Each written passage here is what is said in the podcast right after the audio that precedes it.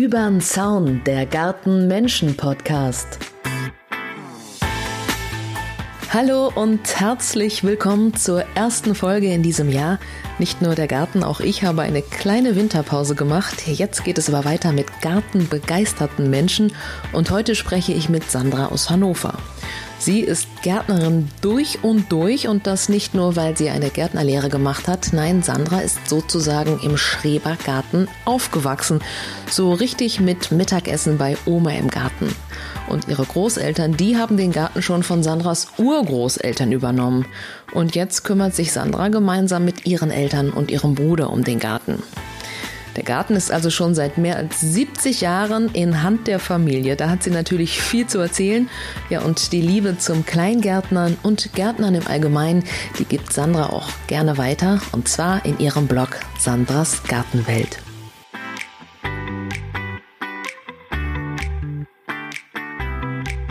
Und damit hallo, liebe Sandra und vor allem vielen Dank, dass du mich heute eingeladen hast, mal bei euch über den Zaun zu gucken. Wir sitzen jetzt gemütlich in der Laube, die Heizung lief schon draußen, stürmt es und haben Kaffee. Ja, vielen Dank. Gerne. Freut mich, dass du mich besuchen kommst. Ja, ich habe mich auch sehr gefreut. Und du sagst ja selber über dich, das Gärtnern ist dir in die Wiege gelegt worden. Wie ist das gemeint? Ja, also unser Schrebergarten ist jetzt in der vierten Generation. Das heißt also gegründet oder gepachtet von meinen Urgroßeltern, dann übernommen von meinen Großeltern väterlicherseits. Und jetzt ist mein Vater der Pächter und wir gärtnern hier gemütlich zusammen. Also alle vier, mein Bruder, meine Mama, mein Papa und ich. Das müssen ja wahnsinnig viele Familienerinnerungen sein, die du hier mit dem Garten verbindest. Ganz viele. Also meine Urgroßeltern kenne ich nicht mehr im Garten.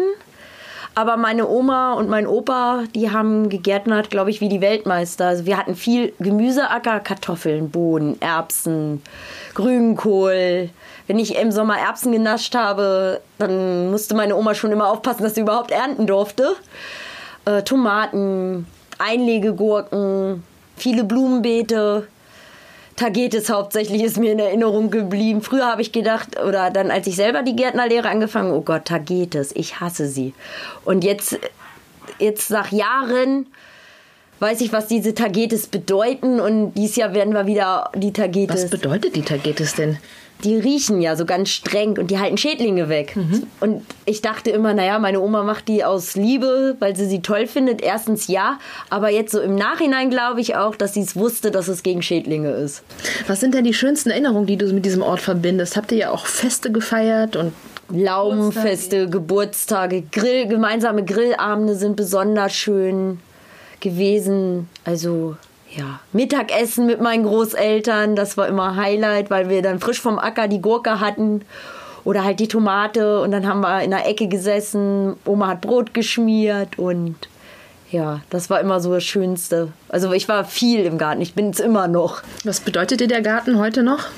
Freiheit, Kindheit, alles. Als Kind warst du ja auch ständig schon hier im Garten. Hast du denn auch fleißig mitgeholfen? Ja, die Regenwürmer äh, gesammelt. Also ich, ne, ich kenn, man kennt es ja, ne, oh, Regenwurm und so. Und ich fand das immer toll. Wenn ich einen Regenwurm gefunden habe, ich bin sofort zu Opa oder Oma gekrabbelt, gelaufen, wie auch immer. Und dann habe ich den Regenwurm gezeigt. Und dann wusste ich, guter Boden. Oder haben meine Großeltern dann erzählt, ja, wenn du viele Regenwürmer findest, haben wir einen guten Boden. Was haben die dir noch so mitgegeben, Oma und Opa? Die rote Beete. Keiner in der Familie isst rote Beete, ah, außer ich. Also mein Bruder isst sie nicht, mein, ähm, mein Vater nicht, meine Mutter nicht, aber ich. Aber die ist doch so lecker, gerade mit Schafskäse, Knoblauch und Zitrone. Ja, ich weiß nicht, meine Mutter sagt immer, es ist so erdig.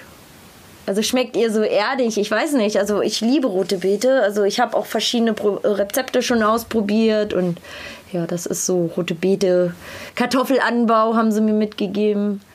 Ne? Also wir haben jetzt keine Kartoffeln mehr, aber ich glaube, dieses Jahr wollen wir im Kartoffelsack, glaube ich, mal probieren, mal gucken. Sind denn Oma und Opa bzw. deine Kindheit hier im Schrebergarten, ist das der Grund dafür, dass du auch sozusagen deine Leidenschaft zum Beruf gemacht hast? Du bist ja gelernte und studierte Gärtnerin. Ja, meine Großeltern haben wirklich dazu beigetragen, dass ich gesagt habe, ich werde Gärtnerin. Das war für dich von Anfang an klar. Ein bisschen später, nach dem Praktikum als Floristin, war es dann klar, dass ich doch eher Gärtnerin bin als Floristin. Ähm, Schrebergärtnern boomt ja auch wieder, Gott sei Dank, war aber auch lange als Spießigkeit verschrien. Wie war das damals, als deine Großeltern bzw. Urgroßeltern den, den Garten hatten? Wie, wie, wie sah der aus und wie hat sich so ein Schrebergarten im Laufe der Jahrzehnte verändert? Ja, es war ja nach dem Krieg, nach dem ja, Zweiten Weltkrieg und die Versorgung war ja knapp. Und daher haben, ich glaube, jeder in Hannover oder auch in anderen Städten, glaube ich, Schrebergärten gepachtet, um nicht zu verhungern eigentlich. Es war, glaube ich, alles Gemüseacker. Ich glaube, Großrasenfläche gab es, glaube ich, nicht. Das ist erst später dann gekommen. Also genau konnte es mir meine Urgroßoma nie erzählen. Aber von meinen Großeltern weiß ich halt, dass es wirklich so war. Also, dass man alles selber angebaut hat. Es gab ja auch keinen Supermarkt, wo es Kartoffeln gab.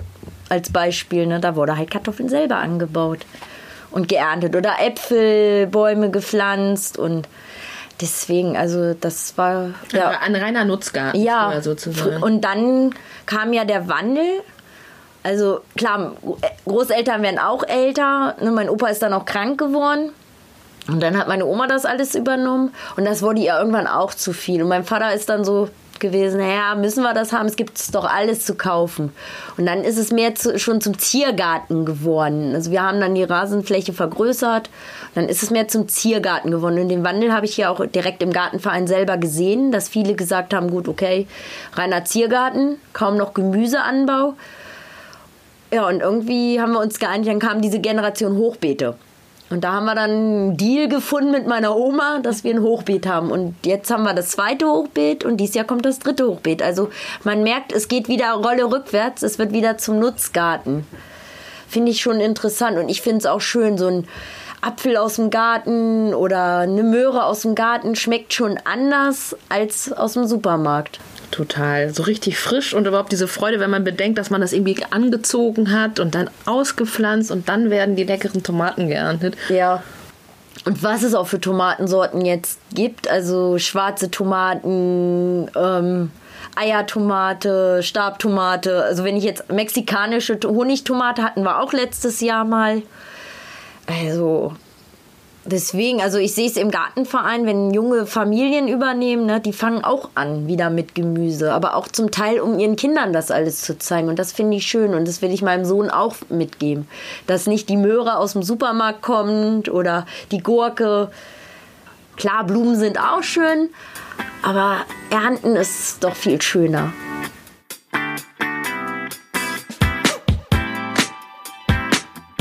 Was würden denn Oma und Opa sagen, wenn sie den Garten jetzt erleben würden? Deine Oma ist, glaube ich, letztes Jahr erst gestorben. Ja. Oh Gott, was würden die, wenn die jetzt unsere Pläne, so wenn wir drüber reden. Ich glaube, ich stelle mir das vor, die sitzen da oben irgendwo am Tisch, alle zusammen und denken, oh Gott, was, Was haben die jetzt schon wieder vor? Was ist denn das für eine Gartengeneration? Und ja, ihr habt ja zum Beispiel, haben wir uns auch gerade angeguckt, eine Mallorca-Ecke. So richtig schön mit Pool, mit ja. Sand und mit Strandkorb und mit, mit Schilf und Palmen, ne? Ja, genau, da sind wir immer noch dabei. Ja, also Oma hat die noch miterlebt. Ja. Also den Aufbau vom Strandkorb, ich glaube, die hat gelacht ohne Ende, hat, weil wir gar nicht wussten, wie dieser Strandkorb aufzubauen geht. Das war so eine echt eine coole Aktion. Ich glaube, Opa würde es gefallen. Ich glaube, Opa wäre, äh, hätte gesagt, oh, das ist toll, aber ich will keine Arbeit haben. Ich mache lieber meinen Rasen so. Und meine Oma, die würde nur lachen. Die würde nur lachen, die würde sich in den Strandkorb mitsetzen, vielleicht ein Säckchen trinken, wie es im Garten dann so ist, und sagen, ja, macht ihr Mann, ich guck's mir an. Aber ich glaube, sie hatte an dem Wandel auch viel mit zu tun. Also was sie noch mitgemacht hat, das fand sie auch immer gut. Und ich glaube, wir haben oder wir haben es ihr immer ganz gut auch verkauft. Wir haben ihr immer Alternativen aufge. Und als das Gemüsebeet weg war, haben wir gesagt, in dem Hochbeet, wir machen auch rote Beete. Und überraschenderweise war dann im Hochbeet auch eine Kartoffel die verrückte Kartoffel. Ähm, hat die sich da eingeschlichen oder hat Oma die gepflanzt heimlich? Ja, wir vermuten dass sie da noch, äh, da war sie glaube ich auch noch sehr gesund, dass die Kartoffel irgendwie Oma also reingebracht hat und ähm, wir haben dann auch zwei Jahre glaube ich gut geerntet und dann haben wir irgendwann gesagt, jetzt muss es aufhören, weil wir konnten nichts anderes mehr einsetzen. Also ernten, anbauen und deswegen haben wir gesagt, jetzt okay, komm. Wie ist denn das überhaupt, wenn ihr macht das ja zu dritt, also deine Eltern, du und dein Bruder, nein, ihr seid dann zu viert sozusagen. Ähm, wie, wie einigt man sich mit mehreren Leuten, was man so macht? Hat jeder so sein, sein Gebiet oder müsst ihr euch immer absprechen? Ja, wir sprechen uns ab, aber eigentlich sind so bestimmte Sachen macht Papa. Das ist zum Beispiel Rasenpflege. Wir, wir beraten uns zwar, ich sage immer so, ja, probier doch das und das mal aus. Ähm, aber Rasen ist sein Ding.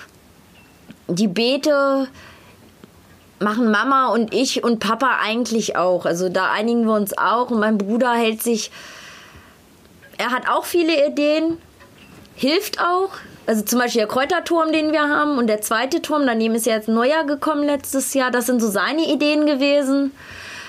Ähm, aber dadurch, dass er weniger Zeit hat als ich jetzt zum Beispiel oder auch äh, Papa und Mama, ähm, ist es so, dass er da sich dann so ein bisschen zurückhält und dann aber auch hilft, wenn wir sagen, komm, jetzt machen wir wieder Gemeinschaftsarbeit, Unkraut jäten. Was dann anfällt, da hilft er auch mit.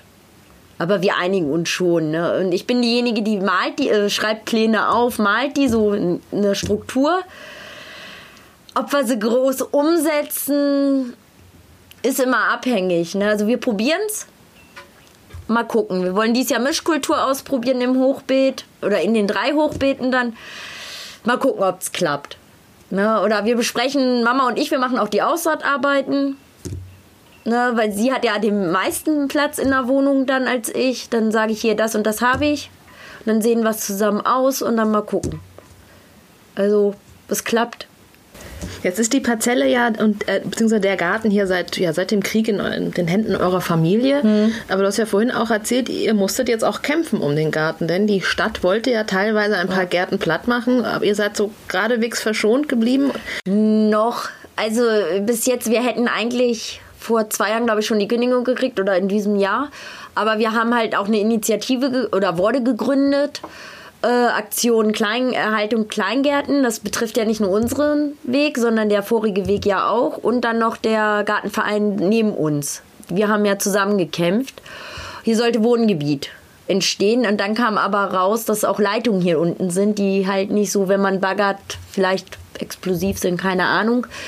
Und da haben sich die Investoren auch ein bisschen zurückgezogen und dadurch haben wir Glück, dass wir erstmal verschont bleiben. Aber man, sie hört es ja in den ganzen Stadtteilen in Stadtteil, ich glaube Lang, äh, nee, nicht Langhang, sondern bei der MAH. Da ja, wurde jetzt ein ganzer bei der medizinischen Hochschule, genau, genau. Hm. Da wurde jetzt platt gemacht. Das hat die MAH gekauft. Ja, Forschung muss weitergehen, aber nicht auf Kosten der Kleingärtner, finde ich. Oder jetzt auch Friedenau in Finnhorst. Die haben jetzt auch noch, glaube ich, Glück gehabt oder die, die kämpfen gerade auch noch.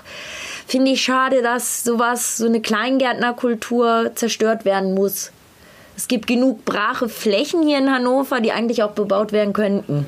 Was, was, was bedeutet dir denn das Kleingärtnern, das Kleingärtnertum? alles. Also ich mach, es macht Spaß. Man lernt äh, immer wieder neue Leute kennen, die halt den Garten dann übernehmen von anderen, über den Zaun plaudern. Das ist so schon von klein auf. Also wir haben hier, meine Eltern, Großeltern haben hier einen Bekanntenkreis sich aufgebaut, mit denen sie auch privat dann immer was gemacht haben. Oder zur Saisoneröffnung das über den Zaun Säckchen trinken und Bierchen trinken oder Kirschsaft für Kind. äh, das war immer so unsere Saisoneröffnung. Und also wenn das weg wäre, das wäre echt, wäre nicht schön gewesen. Wir hoffen, dass wir auch bleiben können. Dass also das weiter bestehen bleibt und vor allen Dingen die Gemeinschaft, es entwickelt sich immer neu. Neu in dem Sinne, es kommen ja immer neue Kla äh, Familien dazu oder auch junge Pärchen ohne Kinder, die sagen, gut, wir machen es und dann unterhält man sich und dann klappt das. Ja, also Gemeinschaftsdienst und so, da lernt man ja auch die anderen aus dem Weg kennen, das ist schon ganz schön. Laubenfest, wenn dieses Jahr 100-jähriges Bestehen, mal gucken, was wir machen. Solche Aktionen, die sind halt toll. Wow, 100 Jahre. Dein Garten ist in Hannover. Hier gibt es übrigens gut 20.000 Parzellen, organisiert in knapp 100 Vereinen, 97 um genau zu sein. Damit ist Hannover übrigens die Stadt mit den meisten Kleingärten, also in Relation zur Einwohnerzahl, denn an sich hat natürlich Berlin die meisten. Wie oft bist du denn hier? Du wohnst ein bisschen weiter weg, so 12 Kilometer hast du gesagt vom Garten? Ja, mit dem Fahrrad 12 Kilometer. Ähm, aber ich bin so oft es geht. Also ich äh, fahre mit dem Rad, mit dem Auto, ist mir egal. Ich fahre bei jedem, also bei schönem Wetter extremer, aber als auch im Winter zwischendrin, dass ich sage, ich guck mal vorbei, mach dann halt die Fotos.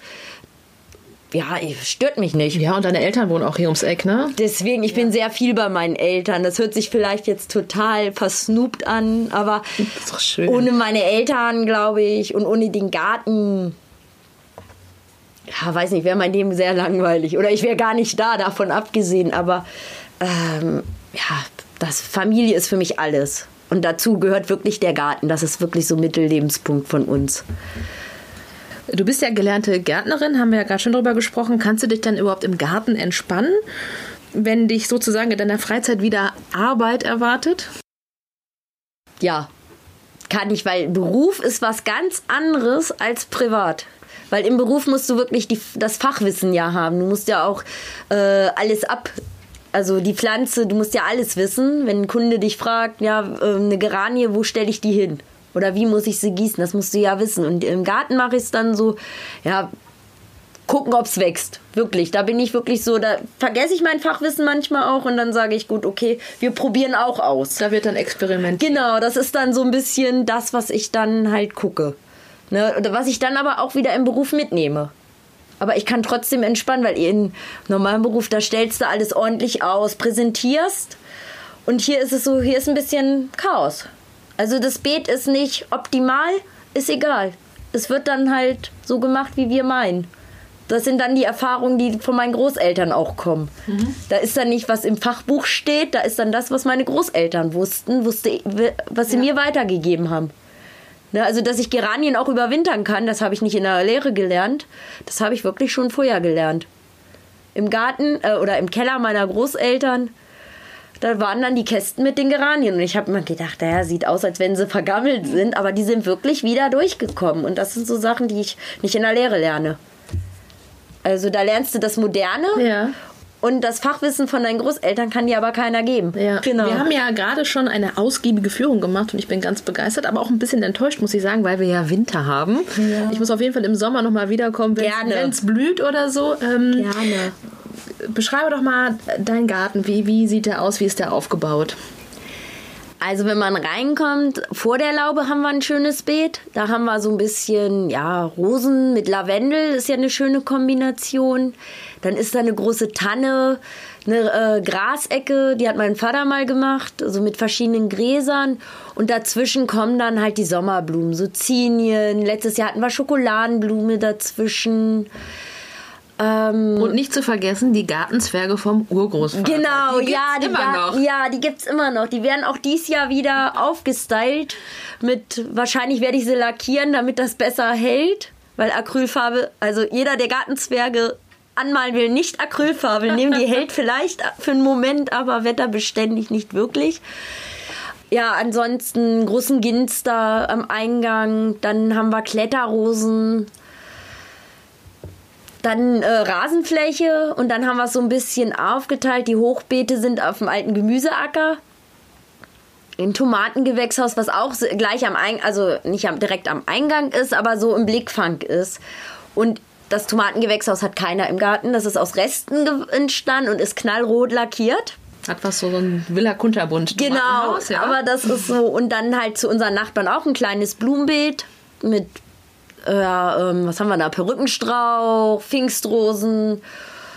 Zwischendrin sind Tulpen jetzt, aber da ist es dies Jahr noch so, da werden wir noch ein paar bienenfreundliche Gehölze wohl reinsetzen, neu abstecken, was dann so immer anfällt nach dem Winter. Dann eine Laube, wo wir auch gemütliche Abende, auch im Winter wirklich sitzen und mal durchatmen. Und eine Terrasse, wo dann ja aus Paletten unsere Haupt auch Kernpunkt ist. Und dahinter ist dann auch sind Klematis, Efeu wächst hier wie verrückt. Obstgehölze haben wir. Hinter der Laube ist dann unser kleines Mallorca. Das ist eine Ecke, da wächst nichts irgendwie, also kein Rasen. Und da haben wir gesagt, dann können wir es auch ausheben. Und da kommt der Pool hin im Sommer mit Strandkorbpalmen. Und da ist dann auch so eine Sitzecke im Sommer dann. Oder für meinen Sohn dann halt Sandkasten mega groß. Ja, also eigentlich klassisch. Ja, so ein ne? buntes Potpourri ne? von allem, was das Gärtnerherz begehrt. Worauf bist du denn hier besonders stolz? Auf alles. Auf alles. Also ich glaube, ich kann nichts Besonderes sagen. Das Tomatengewächshaus, klar, das macht Spaß. Vor allen Dingen, weil wir jetzt in den letzten Jahren, wir wissen immer noch nicht, wie viel Tomaten wir reinsetzen. Wir wissen nicht, welche Sorten wir reinsetzen. Also dieses Jahr ist es so, weil wir so viel Tomaten wahrscheinlich haben werden an Sorten durch Saatgutaustausch, den man macht.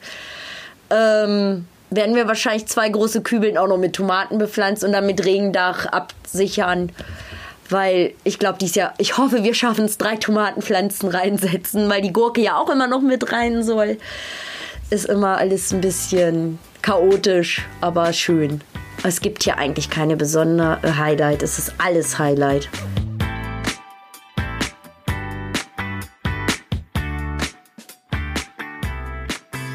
Hast du ähm, Lieblingspflanzen und welche Gewächse dürfen deiner Meinung nach in keinem Garten fehlen? Ganz besonders der Früh, äh, Flieder.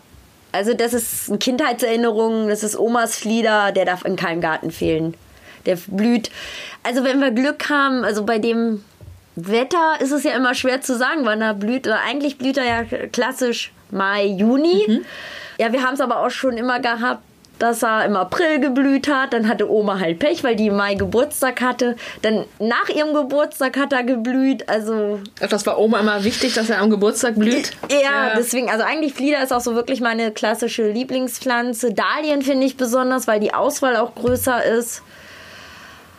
Ja, Tagetes. Komischerweise mag ich jetzt Tagetes. Ja. Ne, weil es auch so viele Sorten gibt. Die äh, gefüllten, die Gewürztagetes.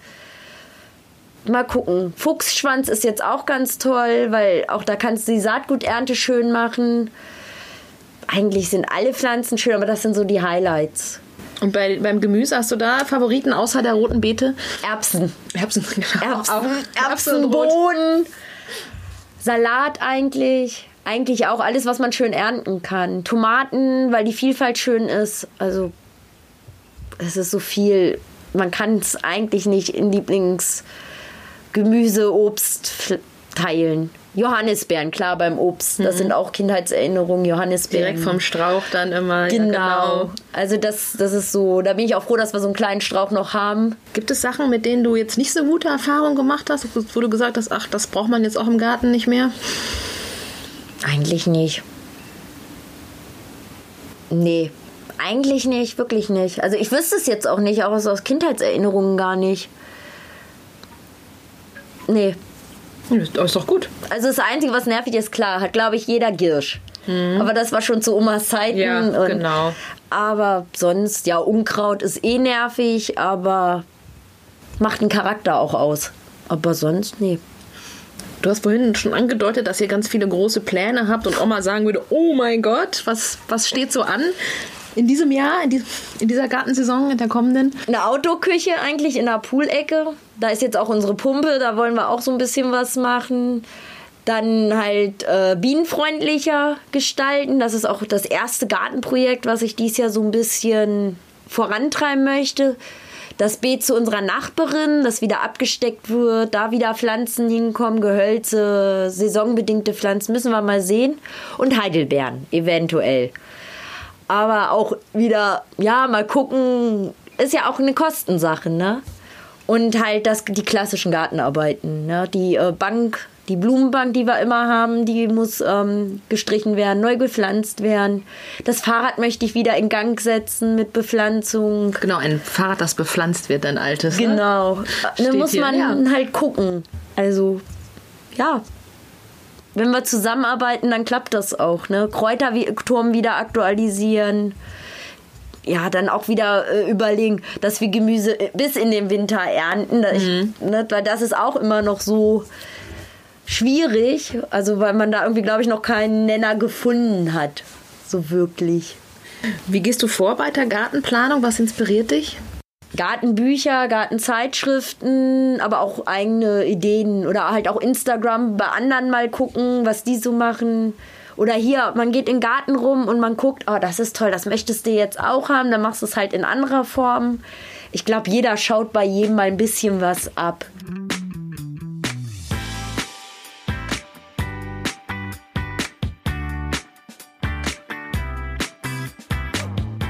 Über deine Erfahrung beim Gärtnern schreibst du ja auch in deinem Gartenblog Sandras Gartenwelt. Wie bist du denn dazu gekommen? Also eine Bekannte von mir, die ähm, ich bin arbeitslos gewesen und ich habe so viel Fachwissen auch hobbymäßig gemacht und so und dann hat sie gesagt, ja, es ist doch jetzt modern so einen Blog zu schreiben oder willst du das nicht an andere Gär Mitgärtner äh, vermitteln? Und dann habe ich wirklich lange überlegt, einen Blog schreiben, habe ich Lust, die Arbeit mir zu machen? Aber sie hat gesagt, du mach es, das bringt dir was. Du machst ja auch gerne Bilder und ja, und dann habe ich angefangen, überlegen wie Name, Themen und so. Ja, und dann ist, bin ich im April 2017 online gegangen. Und, und, hast es jemals bereut? Nein. Es ist, ist klar, ich verdiene damit kein Geld, sage ich auch offen. Es ist, aber es ist mehr als Spaß. Es ist für mich trotzdem irgendwie Beruf weil Themen sammeln, überlegen, die Fotos machen, das ist Wahnsinn. Über welche Themen schreibst du so? Alles. Also rund um den Garten. Dann jetzt seit neuestem habe ich ja auch eine Terrasse. Ähm, dann schreibe ich über den Balkon meiner Eltern, den darf ich benutzen. Pflanzen, also zum Beispiel, dass ich sage, Ordalien, hm, könnte ich mein Fachwissen weitergeben. Dann Basteltipps, also kreative. Und wenn es nur ein Lesezeichen ist, das gebe ich auch gerne weiter, wie man so ein schönes Lesezeichen sich macht. Und dann habe ich jeden Monat Pflanze des Monats. Das ist eine Seite, die aktualisiere ich immer. Und wenn ich merke, die Pflanze gefällt mir, dann gibt es auch einen extra Beitrag. Wie wird man denn Pflanze des Monats bei Sandra? Überlege ich mir immer. Oder wenn ich sie selber dann sehe, also letztes Jahr ist es so gewesen, die Pflanzen zum Teil habe ich schon gehabt. Und so habe ich gesagt, dann habe ich für 2020 gleich geplant. Ja, die nehme ich da rein, da rein, im Monat passt. Und dann schreibe ich so ein bisschen was drüber. Es ändert sich jeden Monat und das finde ich schön. Also es ist immer wandelbar, der Blog. Wie gehst du bei der Themensuche vor? Meistens sitze ich im Garten, wirklich, gucke mir die, gucke durch die Gegend und dann das wäre doch mal ein schönes Thema. Oder ich sitze auf der Palettencouch und denke mir so, ja, dann kannst du ja auch über die Palettencouch schreiben. Oder über Wohlfühloasen allgemein, wie man schöner sich gestalten kann. Über Omas Liege ist super. Oder auch einfach nur auf eine Decke. Oder ich lese halt auch Gartenzeitungen und dann versuche, finde ich ein Thema und dann denke ich mir so, ja, das kannst du aber auch wieder auf den Garten übertragen. Oder ähm, aus dem Buch, dass ich denke, hm, das passt das hast die Pflanzen hast du auch und dann mein Fachwissen mit ein bisschen aus dem Buch vereinbare ich und das klappt. Hast du jetzt eigentlich eine Gartenpause eingelegt oder warst du jetzt auch in den Wintermonaten fleißig? Ich war jetzt in den Wintermonaten auch fleißig. Also ich habe äh, aus dem Zimmer also Indoor Gardening habe ich gemacht oder übers Fernstudium nochmal geschrieben oder halt jetzt meine Pläne, was ich mhm. jetzt aktuell dann plane oder wenn ich Ideen sammle, dann stelle ich es einfach online, denke mir so mal gucken. Weil ich versuche ja auch die Themen immer auf die Jahreszeit so ein bisschen abzuwälzen oder zu einzubauen. So Gehölze im Winter habe ich schon drüber geschrieben. Oder im Winter im Garten. Ja, ich wollte gerade sagen, wir wollten uns ja eigentlich viel früher treffen, ja. Ende letzten Jahres schon. Das hat dann terminlich nicht geklappt. Ja. Äh, und wir wollten eigentlich über die Faszination von Gärten im Winter sprechen. Jetzt mhm. sind wir ja sozusagen schon an der Schwelle zum Frühling. Die Krokusse blühen schon. Äh, aber was macht für dich denn den Reiz eines Wintergartens aus? Ähm, ja, also es gibt ja die immergrünen Pflanzen, die kommen diesmal zu, die kommen zur Geltung. Wenn die blühenden Pflanzen, dann kommen die ja so ein bisschen ins Hintertreffen. Und im Winter ist es so, da kommt die Rinde zum Beispiel auch äh, von den Gehölzen und Hecken ja auch zum Vorschein. Und die in Kombination wieder mit den immergrünen Pflanzen ist ja toll. Oder auch ein Euonymus, so ein goldgelber. Was? Spindelstrauch. Ja. Spindelstrauch, der kommt jetzt viel mehr zur Geltung als im Sommer. Weil im Sommer gucken wir ja oder im Frühling ja nur auf die knallen Farben mhm. der Blüten.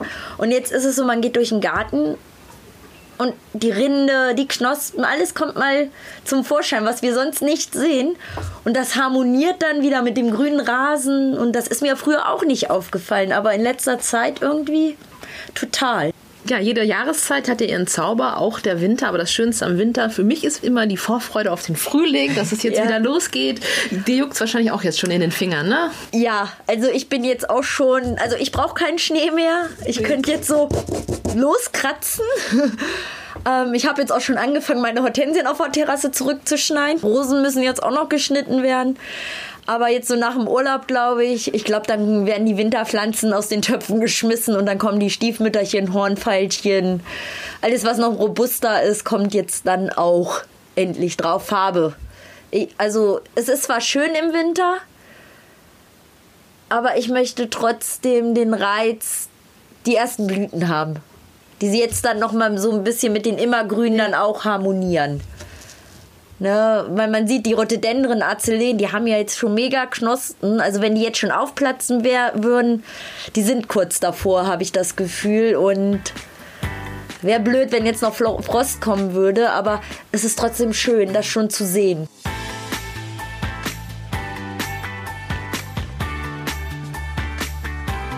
Du bist ja gerade in Elternzeit und hast jetzt noch ein zusätzlich ein Fernstudium in Natur- und Umweltpädagogik gemacht. Wie bist du darauf gekommen?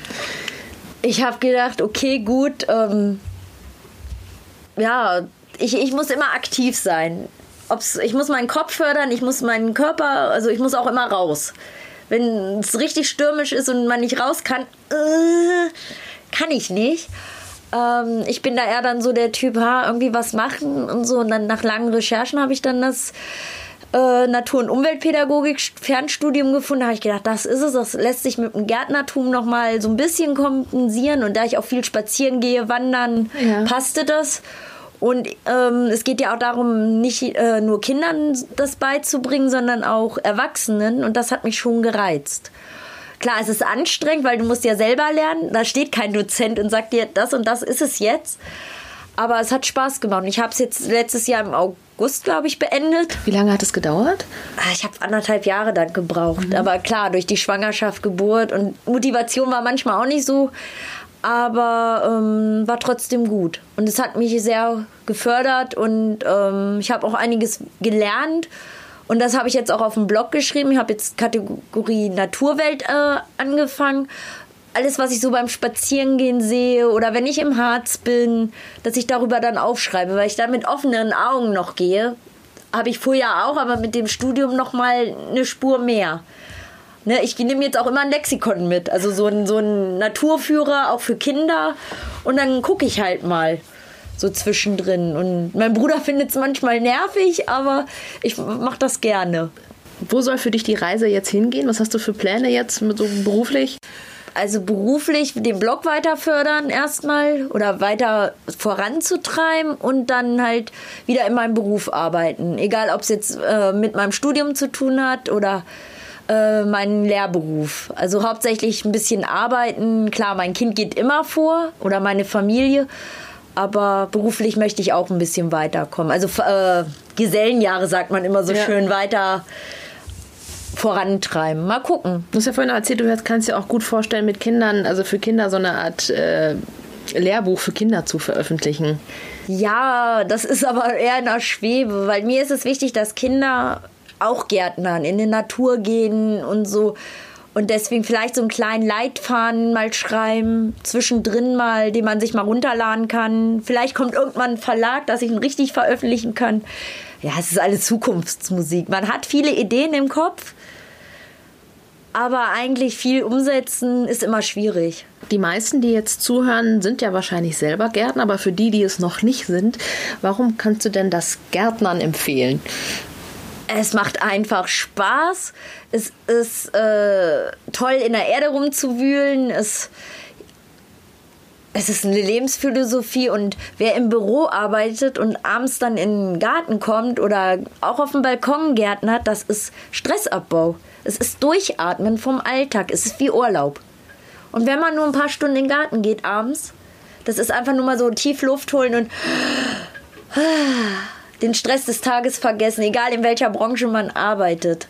Durchatmen und frei sein eigentlich. Und wer kein, es gibt ja auch genug Leute, die kein Geld haben für einen Urlaub. Da ist so ein Garten oder ein Balkon dann Urlaub. Deswegen, ich empfehle das jedem. Super, vielen, vielen Dank, Sandra, für das schöne Gespräch und dass ich heute bei dir über den Zaun gucken durfte. Gerne, Dankeschön. hat mich auch sehr gefreut. Ja, und ich freue mich, wenn es euch gefallen hat. Schreibt mir doch gerne ein Feedback oder hinterlasst ein paar Sternchen. Alle Infos zu Sandra gibt's in den Show Notes. Ich wünsche euch einen wunderbaren Start in die neue Gartensaison. Ganz bald geht es hier weiter. Bis dahin macht es euch schön und vor allem bunt. Eure Caro.